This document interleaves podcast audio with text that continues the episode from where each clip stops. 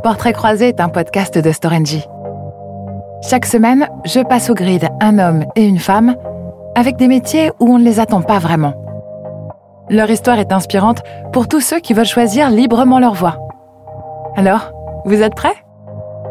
C'est parti Qu'est-ce que tu voulais faire quand tu étais petite? J'ai pas de souvenir euh, de quand j'étais petite si euh, si je voulais faire quelque chose. La seule chose que je savais qui m'a été inculquée, c'est qu'il fallait que j'étudie beaucoup pour avoir euh, un bon travail. Et aujourd'hui, c'est quoi ton métier? Aujourd'hui, je suis responsable d'un département euh, métier transverse qu'on appelle méthode ordonnancement. On est quelque part au service des, de nos sites de stockage. En gros, ce sont des usines euh, où on stocke du gaz naturel. Et donc, à mes équipes, elle leur vient en aide opérationnelle. Depuis quand le fais-tu? Depuis 11 ans, euh, donc euh, soit dans, sur les aspects de maintenance à méthode, soit sur d'autres aspects techniques. Réaction des gens quand on parle? Ils sont souvent étonnés. Bah, D'abord, euh, c'est très technique. Et, et, très vite, ils me disent, Angélica, je comprends pas ton métier. C'est trop technique pour moi. Euh, il y en a qui sont souvent étonnés que je sois responsable d'un service avec autant de personnes et avec un périmètre aussi large. Euh, j'ai 40 personnes dans mon département à peu près, euh, dans un périmètre qui est toute la France. Tes collègues, plutôt féminins ou masculins? Euh, C'est surtout des hommes. La plupart, ce sont des techniciens de maintenance. Donc, on a très peu de techniciennes. Ensuite, on a des responsables maintenance et responsables euh, directeurs euh, d'usine. et pour la plupart, oui, ce sont, ce sont des hommes. Et c'est cool ou pas cool? Je ne sais pas s'il y a vraiment une différence. Euh, je dirais pas que c'est parce que ce sont des hommes, c'est cool ou pas cool. Moi, je ne fais pas de, de distinction. Allez, on rembobine.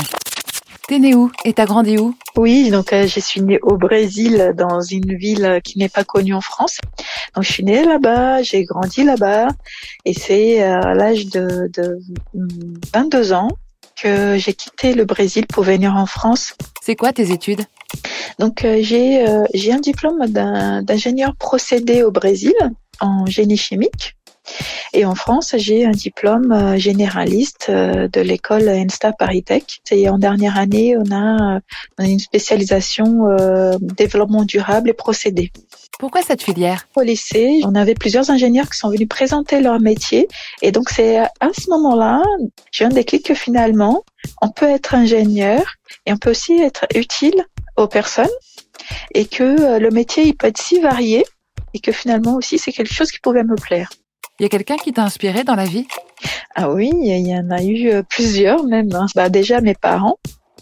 Mes parents, euh, pour moi c'est les premiers. C'est euh, c'est des gens euh, qui qui n'ont pas fait des grandes études, euh, mais qui étaient pour moi des gens très intelligents, euh, euh, innovants aussi au quotidien et très travailleurs et avec des belles valeurs. Des professeurs aussi à l'école. Quand j'étais en école primaire, euh, j'ai eu un professeur en fait qui euh, qui euh, me stimulait pour participer par exemple à des concours de rédaction etc elle croyait vraiment beaucoup en moi elle m'a beaucoup aidée donc j'avais à peine 10 ans hein, et je m'en souviens encore aujourd'hui.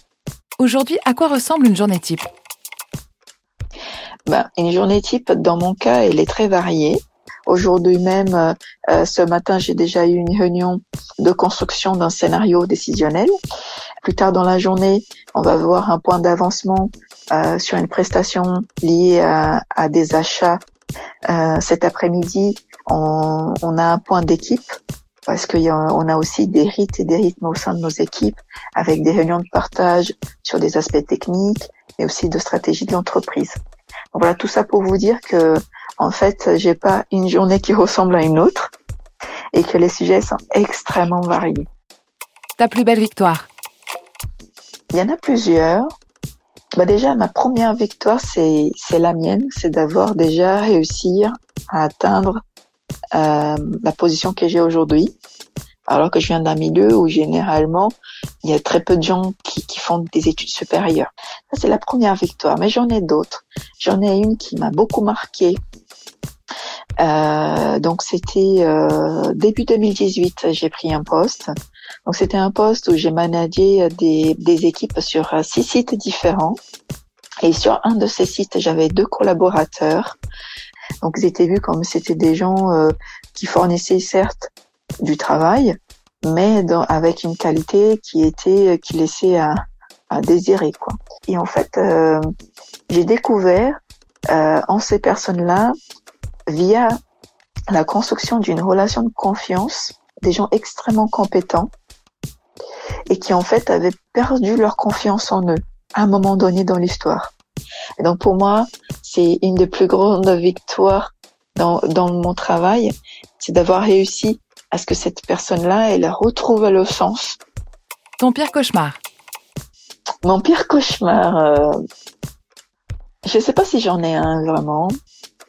Euh, après, je, je peux euh, ouvrir mon cœur et, et, vous dire clairement qu'à chaque fois que que je change de poste, euh, j'ai euh, une, une peur bleue au fond de moi, qui est celle qui est est-ce que je vais y arriver? Euh, malgré que je connaisse que je connaisse mes compétences, mon expérience et que j'ai des gens face à moi qui parfois c'est eux-mêmes qui me le proposent parce qu'ils voient en moi ce potentiel.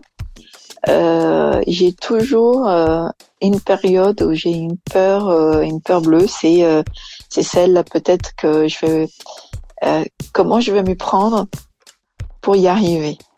Si c'était à refaire, deux choses à changer. Franchement, je me sens si si contente de mon parcours que oui, peut-être qu'il y a des choses mineures, euh, mais rien qui, me fasse dire que j'aurais aimé faire différemment. Quoi. Un conseil pour choisir son métier? Je pense qu'il faudrait euh, essayer d'échanger un, un, maximum de personnes qui, qui font des métiers différents, participer à des forums. De plus en plus, on a les entreprises qui viennent jusqu'aux écoles, donc il faut promouvoir ça pour, pour, se permettre de se projeter. Quoi. Euh, faut vraiment être dans l'échange, je pense, dans la recherche aussi. Euh, dans la recherche, qu'est-ce qu'on on apprend pendant les études, mais quels sont les métiers qu'on peut faire plus tard. Euh, ça, pour moi, ça m'a l'air indispensable. Salut C'est déjà la fin de ce podcast. Merci à nos portraits du jour d'avoir partagé avec nous leur parcours et leurs conseils. Et nous, on se retrouve bientôt pour un prochain épisode de Portraits croisés. D'ici là, portez-vous bien.